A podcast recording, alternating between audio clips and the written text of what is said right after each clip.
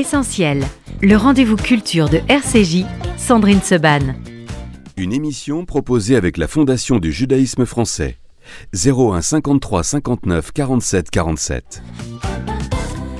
Merci d'être avec nous sur RCJ dans Essentiel. Raphaël Antoven, bonjour. Bonjour Sandrine. Bonjour Merci d'être avec nous. On va parler avec vous de ce qui se passe actuellement au Théâtre Libre. Et ce qui se passe, c'est vous sur scène qui parlez de Camus, qui parlez de liberté, qui parlez de révolte, qui parlez de littérature, de philosophie, du monde, de détresse, de courage, de révolte, d'amour aussi, euh, de Scarface et, euh, et de Stallone. Et tout cela à la fois donne une heure, une heure cinq euh, d'un véritable ovni théâtral dont on ressort avec en tout cas le sentiment d'être euh, plus intelligent, plus connecté au monde et qui nous fait, euh, et ce spectacle, si on peut appeler ça un spectacle, on nous dirait comment on le nomme, Raphaël, fait un bien fou et arrêter pendant une heure, un peu plus, puisqu'il y a une discussion le, dimanche, les tumultes du monde, les horreurs du monde, pour se plonger dans l'intelligence à l'état pur, celle de Camus et la vôtre, ça fait du bien. Oh, Euh, Quel préambule. oui. Je Ah bah, n'ai- rien à ajouter à tout ce que vous venez de On dire. va arrêter là, voilà, on va arrêter là. Non, on S'il vous plaît, continuez à parler. Je continue à parler, mais c'est Mm. de vous euh, dont on a envie. C'est vous qu'on a envie d'entendre. Euh, je me révolte, donc nous sommes. Oui. Ça, c'est l'homme révolté de Oui. Camus.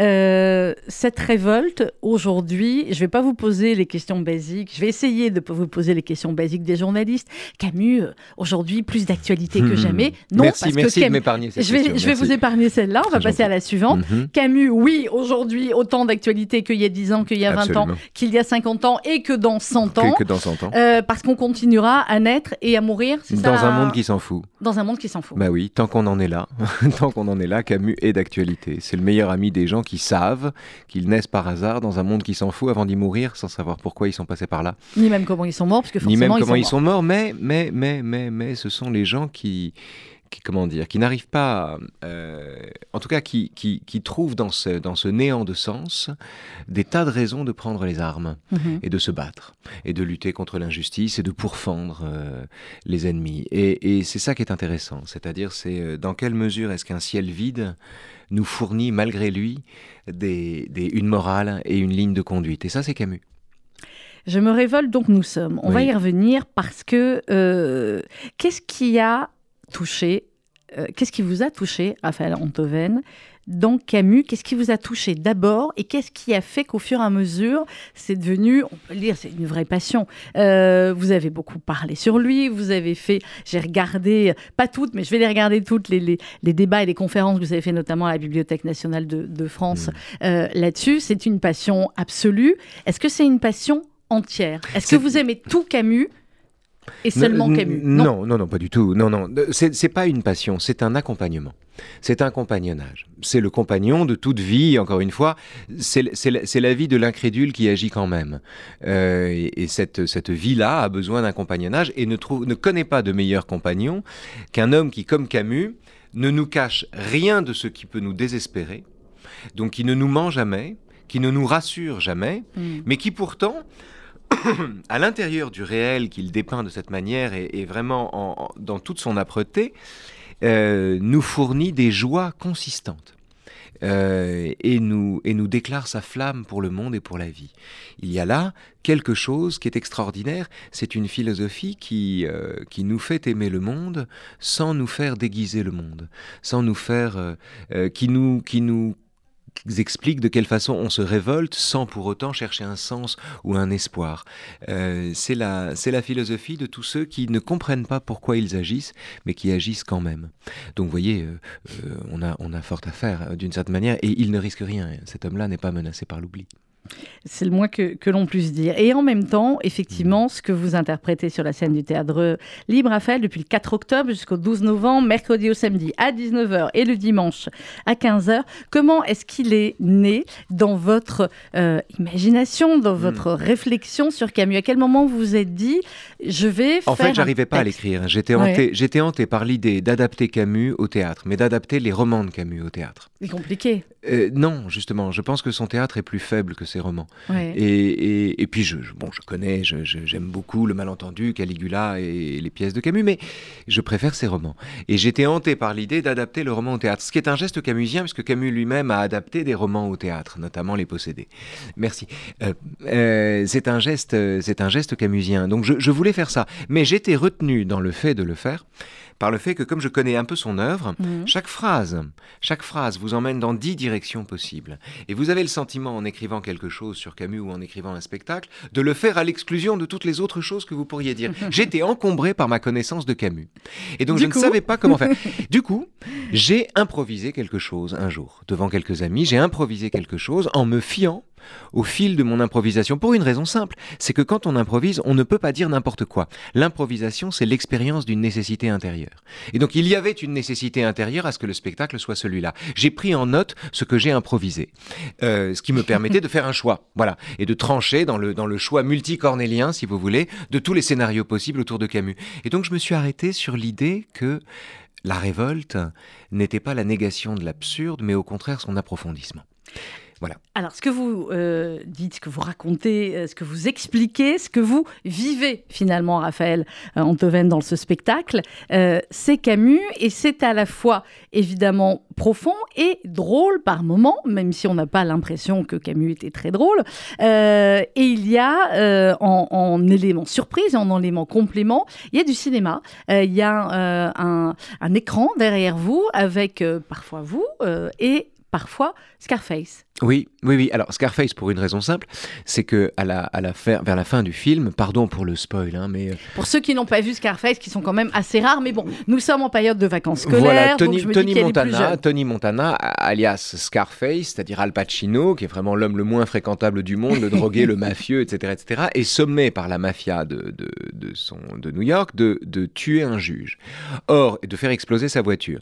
Or, il se retient de le faire, il n'arrive pas à le faire parce qu'il voit les enfants du juge dans la voiture. Or, ce dispositif est totalement camusien, c'est le, le fond de l'histoire de la pièce de théâtre Les Justes, dont le héros, Kaliaïev, chargé d'assassiner le grand-duc Serge, n'arrive pas à lancer sa grenade dans la calèche parce qu'il voit ses enfants. Et euh, de cela, Camus tire l'idée que la révolte est amour ou qu'elle n'est pas. Euh, une révolte qui n'est pas amour, une révolte qui est d'abord haine, qui est haine avant d'être amour, ou qui est colère avant d'être amour, qui est rejet avant d'être projet, est une révolte qui n'a aucune chance d'advenir et qui se dévoie elle-même. Les gens, par exemple, qui pratiquent le crime logique, qui sont les mhm. ennemis de Camus, c'est-à-dire les gens qui considèrent que la fin justifiant les moyens, on a parfaitement le droit de sacrifier des enfants pour le soleil de la révolution. On est dans Camus là. Hein. Euh, les on gens est dans les premières pages de l'homme révolté. On est dans les premières pages de l'homme révolté. On est au début des années 50 et Camus parle de cette barbarie qui consiste, qui consiste à euh, euh, considérer que euh, la fin vaut les moyens et que qui veut la fin veut les moyens et que pour cette raison, on peut s'en prendre à des enfants pour parvenir à ces fins. Camus, dans Les Justes, montre que les, les enfants constituent une limite absolue parce que la révolte est amour et c'est tout le paradoxe de Camus. Quand on aime, on n'aime jamais assez, mais en même temps, la traduction politique de l'amour, c'est la limite. Et ce coup de génie de Camus de comprendre que la traduction politique de l'amour, c'est la limite, c'est un des coups de force les plus, enfin, c'est une des trouvailles les plus intéressantes du XXe siècle, c'est l'idée que la révolte est un amour et que pour cette raison, la révolte ne peut pas dégénérer en massacre. Au moment où on dit ça, euh, Raphaël, évidemment, euh, je l'ai dit, dans certaines, euh, certaines représentations, vous continuez la discussion avec le public. Et en tout cas, dimanche après-midi, quand j'étais, c'était absolument le passionnant. Le jeudi et le dimanche, on fait Le jeudi et le dimanche, c'était d'un très haut niveau. Et évidemment, que vous faites des parallèles avec l'actualité. Mm. Et dans ce studio, vous parliez des enfants. Nous avons devant nous, devant vous et moi, les photos de ces enfants kidnappés par le mouvement terroriste du Hamas et nous avons la photo de, ce bébé qui est le plus jeune otage, qui est Kfir. Et, on est tous en apnée en attendant euh, que ces enfants rentrent euh, chez leurs parents, en attendant que ces bébés, ces femmes, ces hommes, ces personnes âgées euh, rentrent dans leur maison et, dans leur famille c'est cette limite absolue qui fait l'humanité. Oui, oui, bien sûr, mais ça, permet de qualifier la barbarie. Ça permet de qualifier la barbarie, parce que quand on dit barbare, les gens vous répondent barbare vous-même, etc. Non, mais là, ça permet de qualifier la barbarie, c'est-à-dire que le projet d'enlever des enfants, de tuer des enfants ou de torturer des enfants pour parvenir à ses fins, quelles que soient les fins. Je, ne m'interroge pas sur les fins ou sur le but ici. Euh, les fins ne sont pas commensurables avec ça, peu importe les intentions, si vous voulez. Là, le projet de faire cela, euh, c'est-à-dire, euh, le, c'est pas simplement de lever le tabou de la violence à la façon dont Sartre disait que les colonisés devaient tuer les colonisateurs. Mm. C'était moins grave, d'une certaine manière, de dire ça. Euh, là, le, la, la, barbarie est exactement à l'endroit où euh, les, moyens mis en œuvre disqualifient définitivement la fin, euh, c'est-à-dire le but. Euh, le, Hamas a fait reculer la cause palestinienne pour des millénaires avec ce, avec ce geste barbare, et les relais du Hamas, c'est-à-dire tous les gens qui disent qu'il faut inscrire cela dans un contexte.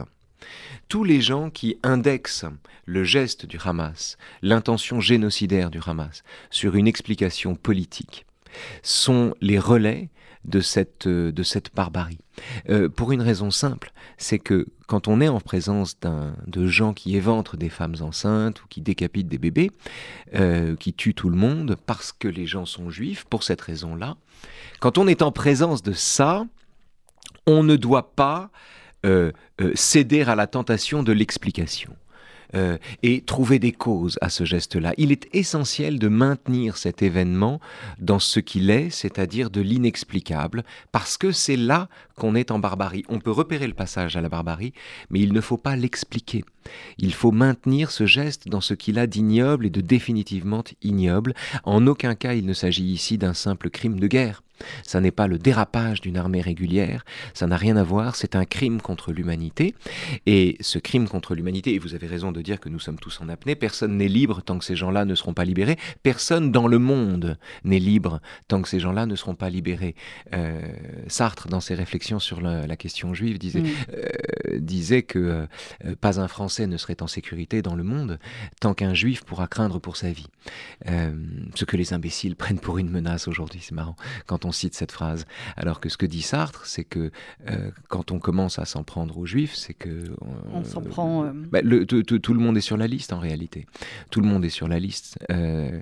Donc voilà, il y, a, il y a là un geste qu'il faut maintenir dans son atrocité, dans son horreur, et qui ne peut pas être mis en miroir avec une politique, des décisions politiques que personnellement je suis le premier à désapprouver de la part du, du gouvernement Netanyahou, mais ça n'est pas le sujet. Ça n'est pas le sujet. Le contexte n'est pas le sujet. La phrase d'Antonio Guterres est absolument scandaleuse. C'est immonde. Resituer les choses dans un contexte, c'est immonde. Il n'y a pas de contexte. C'est comme le 11 septembre, il n'y a pas de contexte. Pourquoi justement il n'y aurait, on ne parle de contexte, à votre avis, même si je connais la réponse, Raphaël, euh, pourquoi est-ce qu'il n'y a de contexte que là, que quand c'est des Juifs, que quand c'est des Israéliens qui sont touchés Je ne sais pas, c'est une, une étrange particularité. Vous savez, ça va avec l'argument des concernés. Euh, l'argument des concernés, c'est l'idée que bah, vous ne pouvez pas parler d'homophobie si vous n'êtes pas homosexuel. Vous ne pouvez pas parler d'islamophobie, je mets le mot entre guillemets, si vous n'êtes pas euh, arabe. Euh, vous ne pouvez pas parler de négrophobie si vous n'êtes pas noir. Il y a toujours une exception là-dedans, c'est qu'en revanche, quand vous êtes juif, vous ne pouvez pas parler d'Israël. donc c'est l'inverse en réalité, c'est-à-dire que votre judaïsme vous dénie le droit de parler là où l'identité des autres leur, garantit un droit absolu de le faire avant les autres. Il y a toujours eu une exception de ce point de vue, je m'en étonne. Reste que, on est en présence aujourd'hui, au-delà du massacre, hein, je veux dire, il ne s'agit pas de... Euh, enfin, on est en présence aujourd'hui d'un négationnisme en temps réel qui consiste à faire de ce que nous avons vu le 7 octobre un simple crime de guerre, euh, ou qui consiste à l'inscrire dans la longue histoire euh, du conflit israélo-palestinien.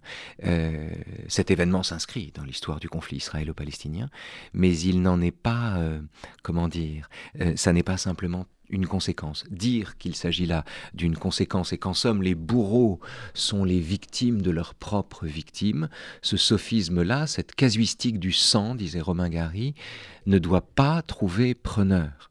Et c'est contre cela qu'il est essentiel de lutter, parce qu'il y a un double mouvement. Il y a une guerre mondiale déclarée aux Juifs, mhm. et il y a à côté les relais de cette guerre mondiale qui arrivent derrière comme des voitures balais pour dire que les agresseurs n'ont pas tort d'être des agresseurs. C'est toute la différence entre le Hamas et le nazisme. Euh, le Hamas est un nazisme dopé aux sciences sociales.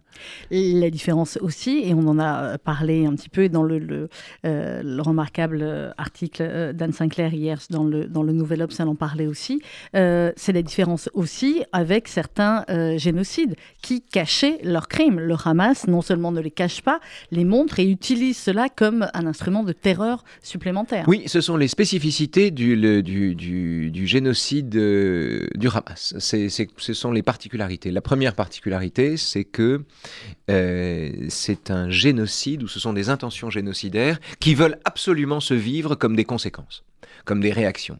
C'est-à-dire qu'ils veulent bien tuer les juifs jusqu'au dernier, mais à condition que le monde entier les présente comme les victimes de ceux qu'ils assassinent.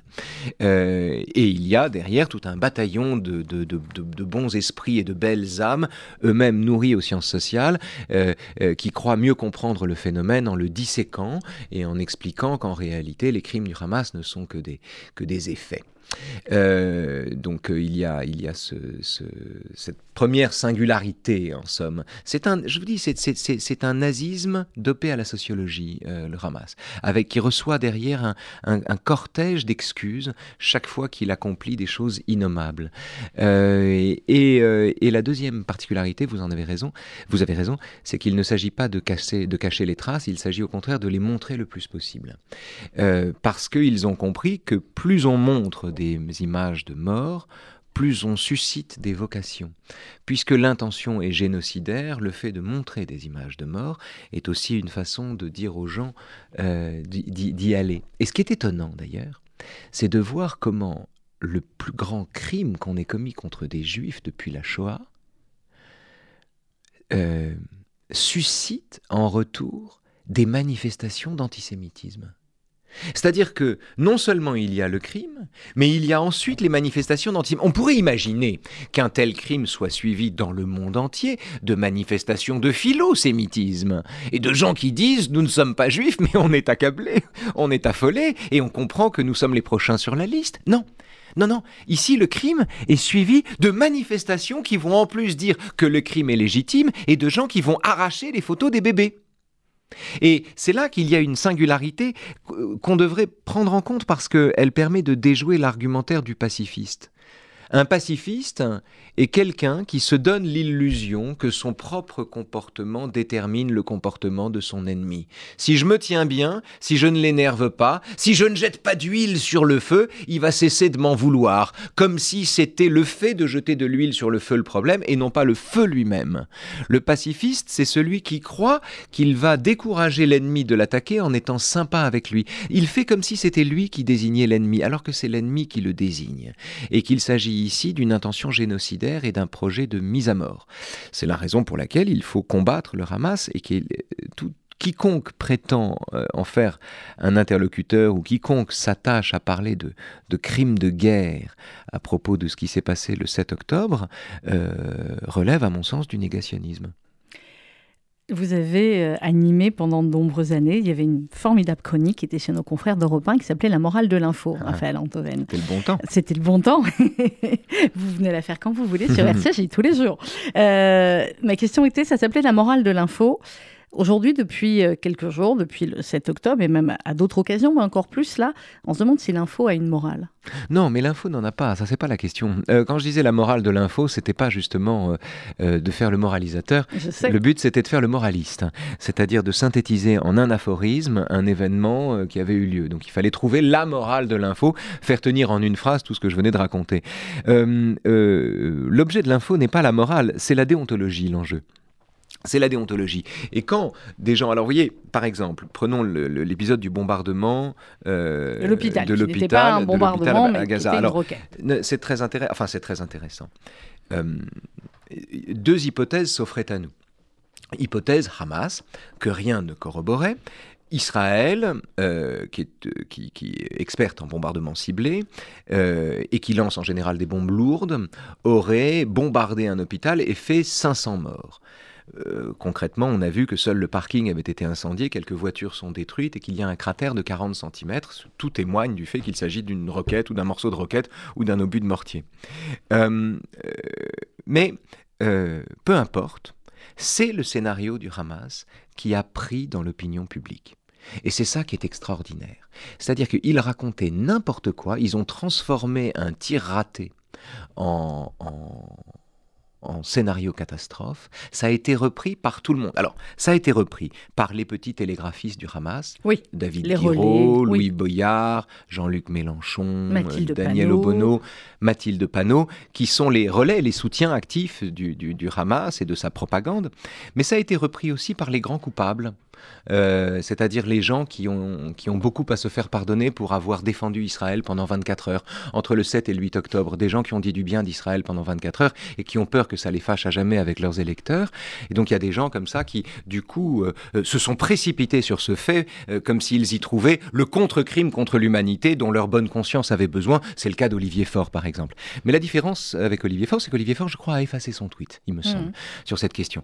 et, puis, et puis, il y a aussi le fait que euh, euh, la raison pour laquelle cette opinion a tellement pris, ce délire, cette fable du Hamas a tellement pris dans l'opinion publique, beaucoup plus que la vérité, euh, c'est que ça fournissait une excuse, ça fournissait un alibi. Ça fournit un alibi, ça dope, ça arme, ça arme mentalement quiconque veut tuer des juifs en disant mais vous-même avez fait 500 morts.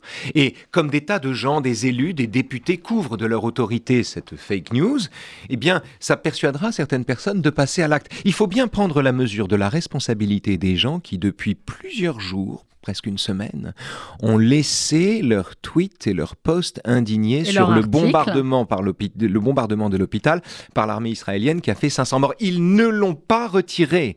Ils ne l'ont pas retiré. Ils continuent de le diffuser. Ça continue de tourner. L'insondable, la profonde responsabilité de ces gens-là dans le, dans, dans, le geste des gens qui passeront à l'acte au nom de ce bombardement imaginaire.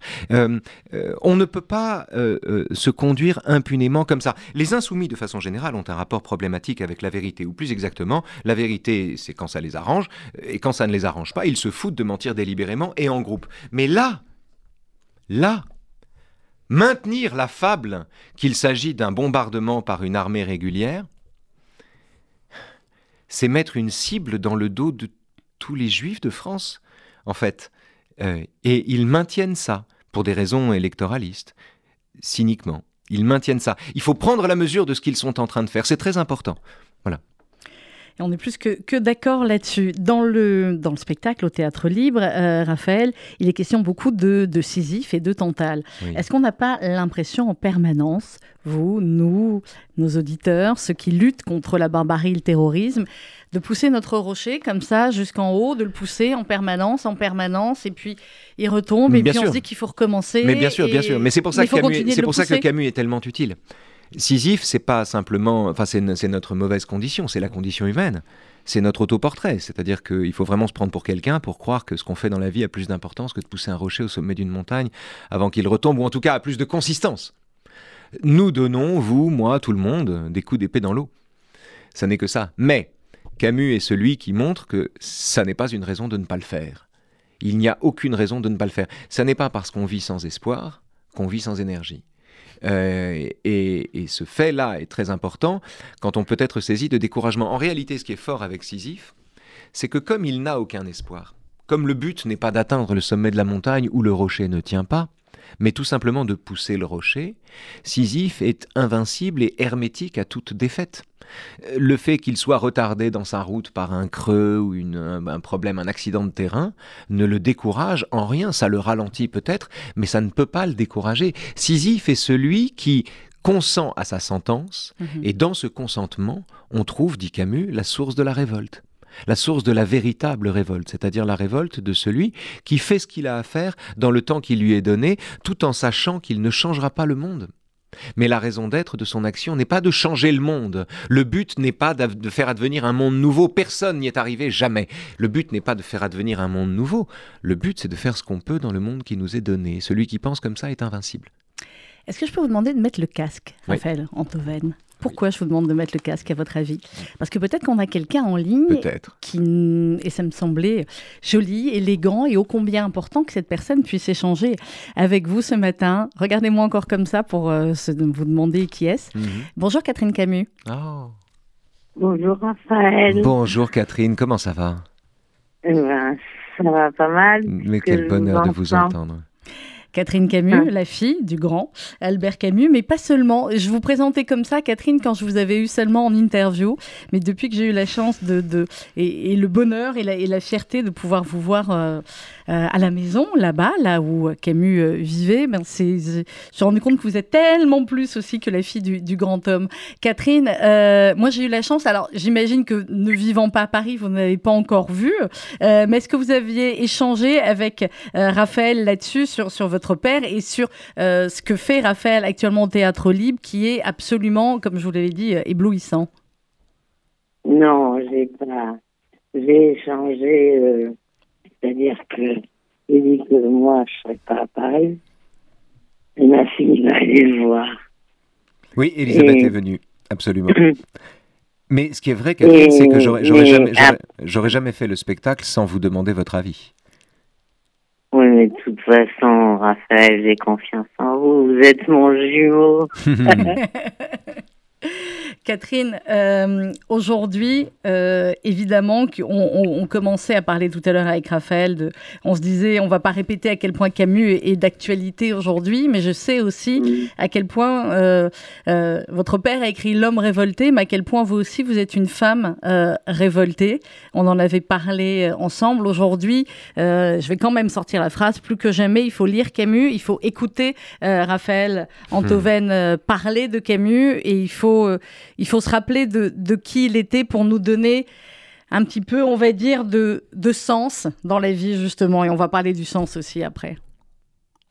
Ben, écoutez, moi, je pense que papa, il fait du bien. Hein. Et c'est pour ça qu'à 78 ans, je continue à bosser. Parce que je pense que, que vraiment, il fait du bien, quoi. Il donne, euh, comme disait un Africain. Il disait Camus. Ça, c'était dans le. Dans le Joël Calmette, euh, dans le film de Joël Calmette. Voilà, dans Joël Calmette. Camus à travers le monde. Ouais, il disait, Camus vous dit, ça va pas, puis ça va pas aller. Alors, euh, bon, bah, il faut se faire une disposition pour. Voilà. Mais c'est vrai que là, euh, là, moi, j'ai, suis très stressée, quoi. Je trouve que c'est épouvantable tout ce qui se passe. Voilà. On, les on l'est tous. Un mot juste sur l'œuvre de, de, votre père. Et je vais vous poser la même question, euh, Raphaël Antoven et mhm. Catherine Camus. Quel est le livre de votre père, euh, Catherine, que vous lisez, que vous avez relu peut-être le plus, ou dont en ce moment, de par ce que nous vivons, vous avez envie de, de relire, de reprendre quelques, quelques phrases comme ça? Moi, c'est toujours le discours de Suède. Ah, intéressant ça. le discours de Suède, je le dis pour les auditeurs, hein, c'est le discours de Stockholm. Ben, on a un extrait qu'on écoutera juste que après. Camus, euh, que Camus fait donc à l'occasion de la remise de son prix Nobel. Et comme il était un peu déprimé euh, à ce moment-là, il, il, en fait un discours absolument somptueux sur le fait que l'artiste ne doit pas séparer les gens, que son travail consiste à réunir les gens. Euh, c'est absolument magnifique. Et sur la, le, but d'une génération, il dit chaque génération se croit vouée à refaire le monde. Euh, pour la mienne, la tâche est encore plus grande. Il s'agit d'empêcher que le monde ne se défasse. Ne se défasse. Et vous, Raphaël, le, livre que vous avez peut-être le plus lu, relu, je parle ah, même pas par moi, rapport... Moi, il s'agit de Noces, très clairement. C'est un écrit de jeunesse de Camus. Il a entre 20 et 23 ans quand il écrit ça, et c'est le plus beau poème en prose du XXe siècle, que moi je, lis et je relis et je médite. Et c'est en plus, c'est facile, ça me permet de réviser, puisque toute l'œuvre de Camus y est contenue à l'état nucléaire. Mmh. Euh, et je, je c'est un texte où je, dans lequel je me plonge dès que je peux. Voilà. Catherine Camus, merci d'avoir pris quelques minutes pour être avec nous. Ben, à bientôt. À bientôt. à bientôt. Je viens vous voir très vite. À bientôt, Catherine. Et vous aussi, vous les embrasse. On vous embrasse très on vous fort. Embrasse. Merci, merci Au beaucoup. Revoir. Au revoir, Catherine. Oh, à quelle très joie, vite. Quelle joie de parler à Catherine Camus. Merci. Ben, merci, à, merci à vous et merci à elle. Quelle grande dame. Et on parlait de l'homme révolté. C'est une sacrée. Euh, euh, L'expression vaut ce qu'elle vaut, mais c'est un sacré euh, petit bout de bonne femme ah oui, révoltée. C'est la, femme, la femme la plus gentille du monde, mais il faut vraiment pas l'emmerder. Exactement. Et, elle a bien raison. Oui, oui. On, va, on va écouter un extrait justement de ce discours dont elle nous parler. Ah on est bien, tombé, du coup, on a bien fait de sélectionner cet extrait-là. Euh, le moment où Albert Camus, le prix Nobel, parle au monde. Chaque génération, sans doute, se croit vouée à refaire le monde. La mienne sait pourtant qu'elle ne le refera pas. Mais sa tâche est peut-être plus grande. Elle consiste à empêcher que le monde se défasse.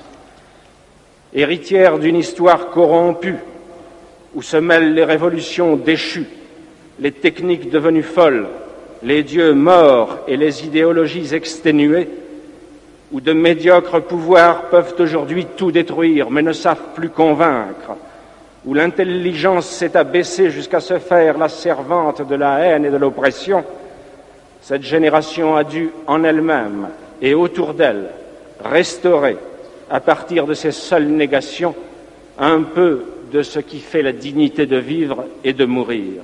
Quelles que soient nos infirmités personnelles, la noblesse de notre métier s'enracinera toujours dans deux engagements difficiles à maintenir, le refus de mentir sur ce que l'on sait et la résistance à l'oppression. La vérité est mystérieuse, fuyante, toujours à conquérir. La liberté est dangereuse, dure à vivre autant qu'exaltante. Nous devons marcher vers ces deux buts, péniblement, mais résolument, certains d'avance de nos défaillances sur un si long chemin. Je n'ai jamais pu renoncer à la lumière, au bonheur d'être, à la vie libre où j'ai grandi. Mais bien que cette nostalgie explique beaucoup de mes erreurs et de mes fautes, elle m'a aidé sans doute à mieux comprendre mon métier. Elle m'aide encore à me tenir aveuglément auprès de tous ces hommes silencieux qui ne supportent dans le monde la vie qui leur est faite que par le souvenir et le retour de bref et libre bonheur. Un extrait du discours d'Albert Camus, dont Magnifique. sa fille qui était avec nous effectivement il y a quelques instants nous disait que c'était son euh, son discours, en tout cas l'un des moments, euh, l'un de ses moments euh, préférés. Euh, c'est un spectacle, Raphaël Antoven. Est-ce que ça vous va si je dis que c'est un spectacle? Parce que je cherchais le bon mot. C'est quelque chose ovni théâtral. Vous êtes sur scène, il y a un texte. Ah, c'est pas une conférence, c'est pas, pas une conférence, c'est pas une lecture. C'est Euh, une mise en scène. C'est un seul en scène. C'est une mise en seule en scène, enfin Mhm. quasi seule en scène, Quasi seul en scène, oui. euh, de la de la pensée d'Albert Camus. Euh, et c'est un, je ne saurais pas le qualifier non plus. C'est vrai que c'est un spectacle. Il y a de la que lumière, il y a de la musique, il y a de l'écran, donc c'est un spectacle. Mais- C'est un mais- spectacle. Euh, c'est un, pur spectacle. Il n'y a pas de doute là-dessus. Je donne tout ce que j'ai. J'y mets tout mon cœur. Euh, j'y mets tout mon cœur. Et pourtant, euh, pourtant, je parle de Camus. Ouais, je, je saurais pas le qualifier en fait. Tout ce que je sais, c'est que c'est un spectacle qui suscite chez les gens, qui éveille chez les gens qui vont le voir, le désir de lire ou de relire Camus.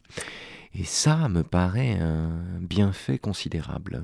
Alors clairement, je peux vous le dire, amener les plus jeunes, amener les enfants, amener les ados euh, qui vont commander après tout Camus. Et ça, euh, voilà, ça c'est extraordinaire. Et avoir, avoir envie de lire euh, encore plus. Et euh, les questions, je l'ai dit, le jeudi et le dimanche, vous répondez ensuite pendant Oui, on a un petit échange après avec la salle. Euh, et j'étais euh, éminemment surprise, dans le bon sens du terme, de des questions qui vous étaient posées. Euh, non pas que j'avais peur de vos réponses, c'est toujours un, un- un plaisir de, de- de- d'entendre le cheminement de votre pensée et de voir avec quelle rapidité euh, vous avez réponse à tout, Raphaël. Mm. Si, souvent, Mm. souvent. Euh, c'était surtout là, des questions les- de qualité. là. oui, c'était des- vraiment des questions de qualité. Le public qui vient vous voir, euh, c'est un public extrêmement varié, évidemment à la base de gens qui aiment Camus. Oui, mais si vous voulez, la, la seule expertise qui soit nécessaire pour comprendre Camus, c'est de savoir qu'on va mourir. Et, donc, on, on est assez vite camusien en réalité. Surtout quand on est ashkénaze. Euh, alors, pas forcément, pas forcément. Et pardon, mais lui lui-même était fort loin, Je sais. fort loin de l'Europe centrale. ashkénaze. Absolument. Je taquine. Je crois que c'est un de nos premiers rires à l'antenne, en Ah tout oui. cas depuis longtemps. C'est vrai, euh, voilà. c'est vrai, vous avez raison. Non, mais Camus Ashkenaz, je dois dire, c'est c'est euh, C'est une théorie. c'est- audacieux. Euh, et mais ce qui est vrai, c'est que les- le, le public des gens qui aiment Camus est un public, euh, en général, un public d'experts, au sens où ce sont des gens qui, quand ils l'ont lu, l'ont compris. Alors c'est ce que vous expliquez aussi. Je voudrais qu'on aille là-dessus aussi. C'est ce que Mm. vous expliquez pendant ce spectacle. Euh, vous dites par rapport à, à Sartre où euh, bah, on peut mettre du temps à comprendre, hein, parce qu'une Oui, langue un peu particulière. La langue de Camus, euh, Ah, la elle est voilà, en fait, la difficulté de Camus, ça n'est pas de le comprendre. Parce qu'il parle simplement. Il ne dit pas des choses simples, il parle simplement. On peut le comprendre aisément. La vraie difficulté avec Camus, c'est de l'admettre, c'est de l'accepter, c'est d'accepter ce qu'il dit. Et parce que ce qu'il dit prend le contre-pied de nos désirs. Qu'ils nous disent on est né par hasard et on va mourir sans savoir pourquoi on est passé par là, qu'il parle de l'absence de Dieu, euh, ou qu'il explique que la révolte dit oui avant de dire non, Camus prend le contre-pied de ce qu'on a envie de penser et dans le même temps il énonce des évidences et ces évidences sont plus difficiles à admettre qu'à comprendre. C'est tout le génie de Camus. Il appartient à la tradition de ces philosophes qui parlent très clair mais qui disent des choses qui sont insupportables.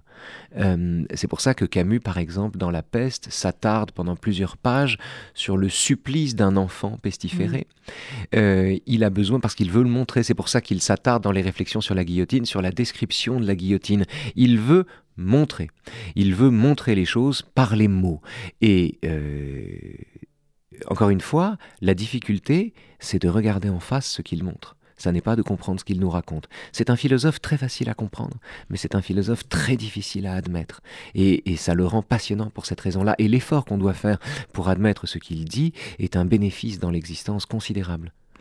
Donc il faut lire et Camus et Sartre, ou alors euh, il y a un ordre particulier. Non mais Sartre c'est une autre histoire, c'est une autre affaire, c'est une autre aventure, on peut les lire séparément. Sartre est un génie, il a écrit les mots, il a écrit Huis clos, il a écrit La nausée, euh, il a écrit de très belles choses, il a écrit des pages de lettres et le néant qui sont magnifiques. Euh, reste que Sartre est un, est un tempérament totalitaire qui croyait que l'histoire allait surmonter la nature et qui, dont toutes les prédictions ont été invalidées par l'histoire, qui s'est toujours trompé d'une certaine manière, très souvent trompé. Euh, ça n'est pas le cas de Camus, ou en tout cas quand Camus s'est trompé, c'est-à-dire par exemple quand au moment de l'épuration il a justifié euh, quelques fusillades et que Mauriac lui a dit qu'il avait tort, Camus quelques semaines plus tard a admis qu'il s'était trompé il a été en disant effectivement que... Mauriac avait raison, ce que Sartre est incapable, a toujours été incapable de faire. La grande différence entre Sartre et Camus, c'est d'abord là. Souffrir des douleurs qui nous sont épargnées. Euh, c'est le fond de la morale chez Camus. C'est le fond de la morale chez Camus. Et en ce moment, euh, on pourrait dire que nous sommes exactement là-dedans. Absolument. Est-ce que ces douleurs nous sont épargnées? Oui, parce qu'elles ne sont pas dans notre propre chair. Et en même temps, nous en souffrons à un point. Oui, mais alors ce qui est important, c'est de dire en quoi nous en souffrons. Et en ce qui me concerne, comment dire? Le risque, c'est de dire qu'on en souffre en juif. Voilà. Le risque de dire, c'est de dire que c'est en, juif qu'on en souffre. Il s'agit d'un projet exterminateur euh, dont l'extermination repose sur la destruction des juifs pour ce qu'ils sont. Et en cela, cet événement est l'affaire de l'humanité tout entière. C'est en qualité d'humain qu'il faut en souffrir. Les, les, bébés de 9 mois qui, qui, sont enlevés par le Hamas sont les enfants du monde entier. Ce ne sont pas simplement les enfants d'une communauté meurtrie, ce sont les enfants du monde entier. Et les gens qui arrachent les affiches des photos de ces bébés, ou les gens qui parlent de harcèlement quand on met l'affiche d'un bébé sur sa porte de député comme Ercilia Soudet, euh, les gens qui font ça ne font pas partie de la même humanité. Il n'y a, pas d'humanité commune avec, les, avec les, les, relais du nazisme en réalité. Euh, euh, mais j'insiste sur le fait que c'est l'affaire de l'humanité entière, ça n'est pas l'affaire d'une communauté, pas seulement. Comment est-ce qu'on est passé, Raphaël Antoven, de Louis Germain de l'admiration qu'un Camus pouvait avoir pour son instituteur, qu'il a cité dans, son discours, euh, pour lequel il a écrit les magnifiques lettres à Monsieur Germain. Comment on est passé de cela à Samuel Paty ou Dominique Bernard. Des Louis Germain, il y en a toujours. Hein. Bien sûr qu'il y en a toujours, mais je parle de la de, l'admiration qu'on pouvait avoir et qu'on a toujours pour certains de ses professeurs. on peut encore avoir de l'admiration pour certains de ses professeurs. Ça n'enlève rien à l'ambition de les tuer de la part d'un projet fondamentaliste, d'un projet islamiste, euh, aux yeux, de qui le professeur est la cible par excellence. C'est-à-dire celui qui vous apprend l'esprit critique ou celui qui vous apprend à penser par vous-même est le pire ennemi du totalitarisme islamiste et euh, c'est la raison pour laquelle là encore, exactement comme avec le 7 octobre, vouloir expliquer la barbarie qu'aurait subie Dominique Bernard ou Samuel Paty, vouloir expliquer cette barbarie en raison de je ne sais pas quoi. Alors Dominique Bernard, là vraiment, on n'avait rien sous la main, aucune cause. Samuel Paty, on avait l'histoire des caricatures.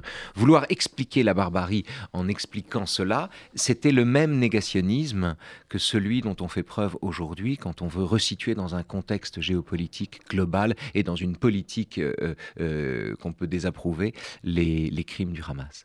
Euh, c'est la même chose. C'est la même chose. Qu'est-ce que ça vous apporte de... Alors c'est du mercredi au samedi à 19h, le dimanche à 15h. Attention, c'est au théâtre libre seulement jusqu'au 12 novembre, mais le théâtre libre serait fou s'il ne prolongeait pas, euh, Raphaël. Qu'est-ce que ça vous apporte, vous, de, de, de lire, de parler de Camus de cette manière-là sur scène? Ben non, moi c'est une peur vaincue, c'est-à-dire que je tremblais à l'idée d'aller sur scène, je tremblais à l'idée de faire du théâtre. Mais vous aviez fait des conférences, vous avez fait Je- plein de choses. Oui, mais c'est pas la même chose faire une Ouais. conférence et faire du théâtre. Et j'avais même fait du théâtre d'ailleurs en amateur, mais c'est pas la même chose non plus. Euh, moi, je tremblais à l'idée d'aller sur scène et je me sers de ma peur comme d'une boussole et donc je me suis dit, comme j'en avais peur, que c'était là qu'il fallait aller. Et j'ai bien fait. J'ai bien fait parce que je, je parle de, de moi-même là, c'est-à-dire j'ai bien fait parce que à la peur se substitue tous les jours un tel plaisir, euh, une telle joie dans la, dans la transmission honnête d'une pensée, que véritablement euh, la peur est devenue un- une source d'énergie plus qu'un plus qu'un handicap. Euh, J'ai appris à, domestiquer cette inquiétude et vraiment, c'est une expérience très heureuse pour moi. Voilà, indépendamment du fait que c'est complet ou quasiment complet, Ah, mais que oui. les, les gens que les gens viennent et que et que qu'ils adhèrent euh, au projet. C'est pour ça que j'ose espérer que ça va être prolongé. On écoute Mhm. tout de suite le, le teaser. Raphaël Antoven, c'est au théâtre libre du mercredi au samedi, le dimanche à 15h. Mais alors, euh, prenez-vous y dès maintenant. hein. Qui parle? Hein? Qui parle? Est-ce que c'est Camus lui-même?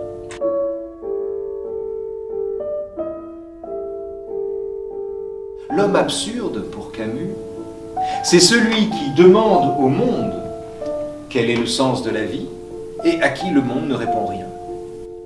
C'est la demande éperdue faite à un monde sans parole de nous dire pour quelle raison, bordel, on est là.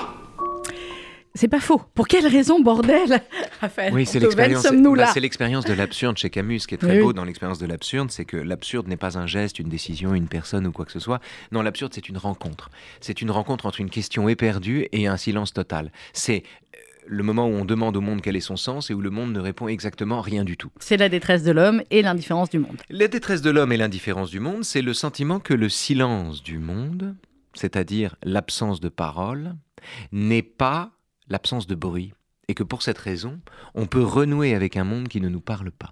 Et que l'absence de Dieu, c'est-à-dire l'absurde, est aussi une présence au monde. Et c'est ça qui est merveilleux chez Camus, c'est qu'à la seconde où il décrit l'homme absurde, il dit l'homme absurde dit oui et son effort n'aura plus de cesse.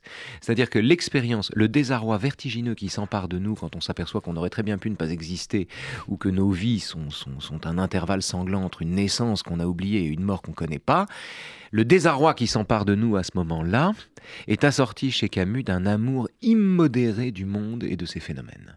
Et, et- et- et c'est cette, euh, c'est cette combinaison aigre-douce, c'est cette combinaison douce-amère qui fait le fond de la pensée de Camus et le rythme de ses textes. Qu'est-ce qu'on fait pour supporter justement aujourd'hui l'indifférence du monde? On se révolte, on agit, évidemment, euh, on parle, on tweet, on fait des dons, on se rend sur place en solidarité, on fait des articles, on fait des tribunes, on fait des pétitions, mais cette indifférence du monde au fond de nous. L'indifférence du monde n'a aucune importance. Ce qui est grave, c'est l'indifférence des autres hommes. Ce qui est grave, c'est que des gens soient capables de réfléchir de travers au point d'arracher les photos d'enfants de bébés juifs kidnappés. Ce qui est grave, c'est que des gens puissent penser si mal qu'ils estiment que les, crimes du Hamas sont les conséquences d'une simple politique. Euh, ce qui est grave, c'est pas l'indifférence du monde. Au contraire, l'indifférence du monde est un havre où on va faire provision de silence, de lumière. Camus faisait ça. Mhm. Camus faisait provision de silence, de lumière, de de- d'eau salée, et euh, avant de, de- de revenir et de prendre les armes pour, euh, pour ferrailler contre les injustices et contre les, les sottises. Mais euh, le silence du monde, ça peut être un havre. Euh, il, y a, euh, il y a des pages de Jean Kelevitch très belles sur le fait que les oiseaux ne sont pas dégoûtés de chanter sur les terres maudites d'Auschwitz, mais et on peut l'entendre aussi comme ça, mais euh, Camus n'a jamais demandé au monde de nous parler.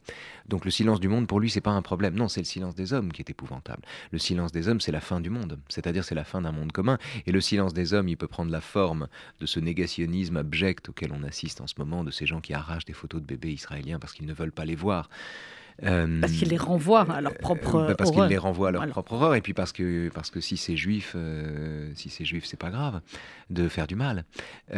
donc ce sont tous ces amis du genre humain qui arrachent des affiches d'enfants juifs, mais c'est aussi euh, tous les gens qui veulent euh, tout conflictualiser et tout polariser dans le débat, c'est-à-dire substituer en permanence le paradigme de l'opposition, qui est infertile, au paradigme beaucoup plus fécond de la contradiction. Euh, quand, on, quand on conflictualise tout, on ne fait pas juste que foutre le bordel, on fait pire que ça. Quand on conflictualise tout, on s'en prend à la liberté collective, qui diminue chaque fois que les gens n'arrivent plus à se parler.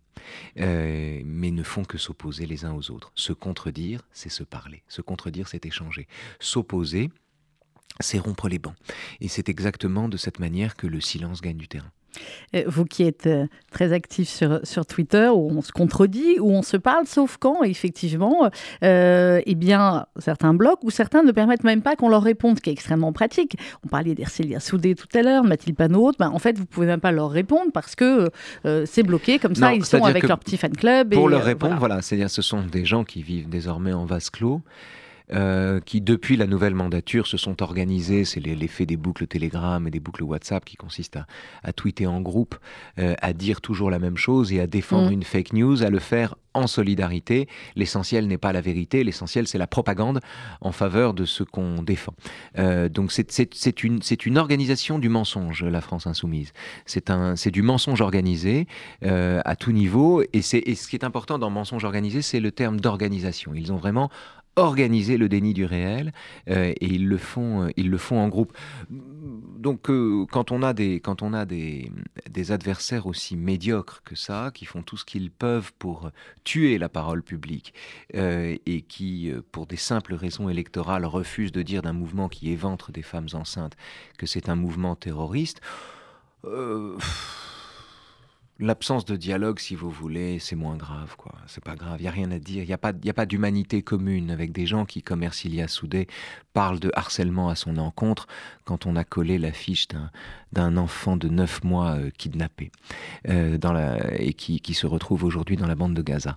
Euh, il n'y a pas d'humanité commune, en fait, avec ces gens-là. Ou plus exactement, il y a une humanité commune, c'est l'humanité produit ce genre de, de, de, de, de fantaisie. et il faut admettre que ça fait partie de l'humanité. Mais quand je dis qu'il n'y a pas d'humanité commune, je veux juste dire qu'il n'y a pas de discussion possible. Vous êtes un homme révolté, finalement, Raphaël Antoven, posé.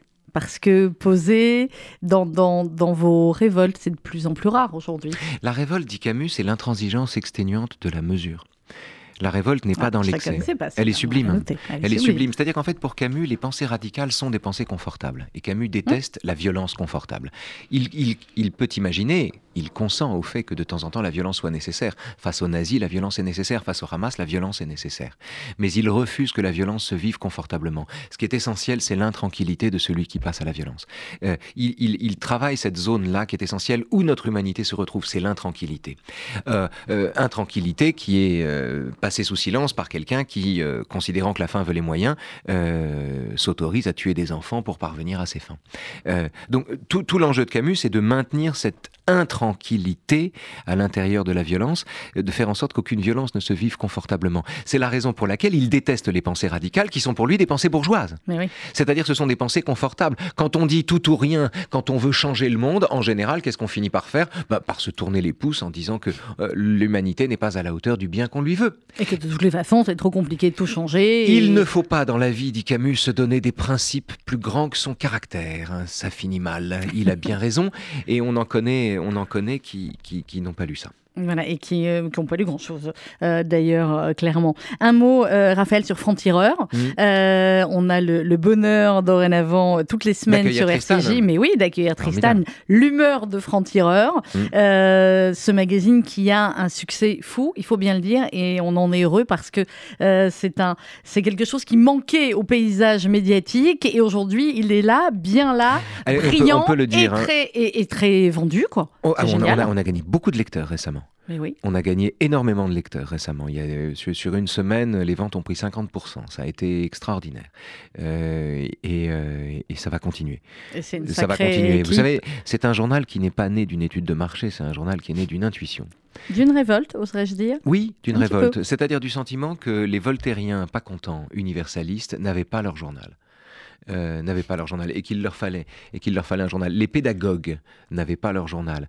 Euh, les gens qui étaient pour le réarmement intellectuel n'avaient pas leur journal. Les courageux n'avaient Euh, pas leur journal. Bon, je, ça, je ne je n'en dirais pas tant, parce qu'après tout, euh, il, y a, il y a du courage dans la presse française, hein, c'est pas la question, mais il y, a- il y avait une place spécifique ici, un créneau spécifique, et qui est un créneau intuitif en réalité, si et c'est ça qui a marché. Si je puis me permettre, euh, Raphaël, il y aurait eu du courage dans la presse française s'ils avaient fait comme Die Welt, euh, qui a fait sa couverture avec les noms des 1400 euh, Israéliens et autres nationalités assassinés. Ça, ça aurait été, ça aurait eu de la gueule, excusez-moi l'expression. Oui, c'est Ça aurait vrai. été, ça aurait été courageux. Oui, de la même comme- manière que si savez, tout le monde avait publié les caricatures au moment de Charlie, là aussi, ça aurait été du courage. Non seulement vous avez raison, mais vous prouvez par l'exemple que vous donnez que le courage est l'option la moins risquée. C'est la prudence qui devrait commander le courage.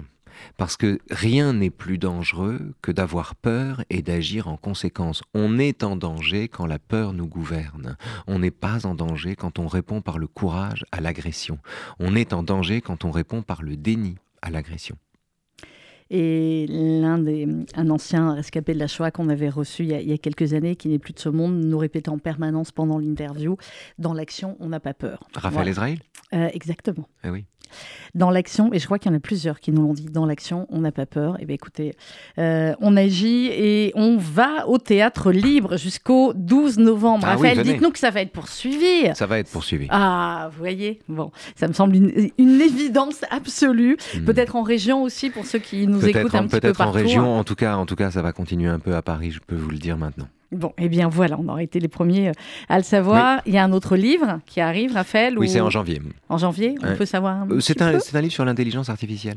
Ah, En fait, sur ah, moi je le savais parce que vous en aviez parlé, mais là je fais genre, j'étais pas au courant. Voilà. Ah, et Ah, alors, c'est un livre sur euh, je me pose une question en fait, c'est que l'IA qui bouleverse tout l'ensemble de nos champs de compétences, hein, c'est un un lieu commun de le dire, l'IA qui bouleverse l'ensemble de nos champs de compétences est également euh, nulle en philosophie et ne sert à rien en philosophie. Ah, et vous l'avez battu. Hein.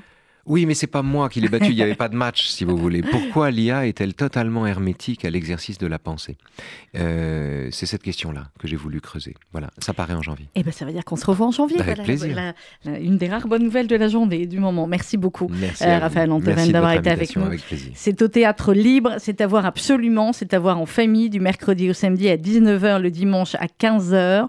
Euh, on va se quitter avec votre choix musical, un peu de douceur. Ah, pourquoi pas Yael Naïm avec Paris sur RCJ. Dans quelques instants, vous allez retrouver euh, l'info, le journal présenté par Margot Siffer et Maître Ariel Goldman au micro d'Elsa Pariente. Euh, Ariel qui revient euh, hier d'Israël. Il vous en parlera dans un instant.